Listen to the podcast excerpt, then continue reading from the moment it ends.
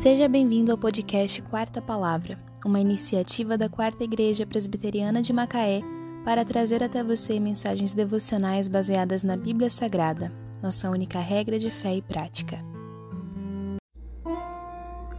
Eis a história de Noé. Noé era homem justo e íntegro entre seus contemporâneos. Noé andava com Deus.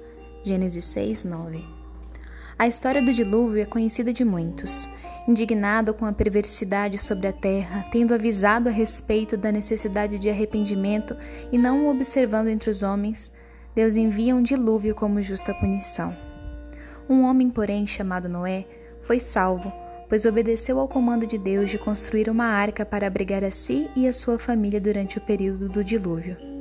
Mas meditemos melhor sobre a história de Noé. A Bíblia nos ensina que ele andava com Deus, Enquanto seus contemporâneos andavam na injustiça, ele era justo.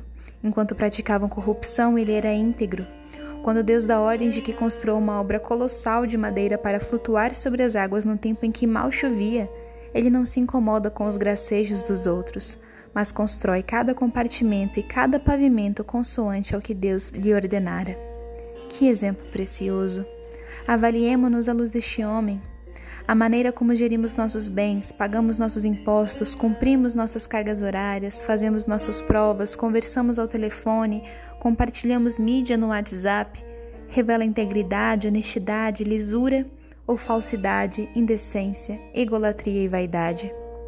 Quando somos pressionados por amigos a agir em desacordo com o que nos ensina a palavra de Deus, cedemos? Enquanto muitos vivem um cristianismo pálido e restrito aos domingos, Buscamos a comunhão, a amizade com Cristo diariamente? Será que eu e você andamos com Deus?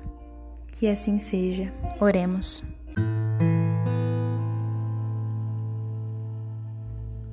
Senhor Deus, perdoa-me se tenho desprezado tão grande privilégio de andar contigo dia após dia.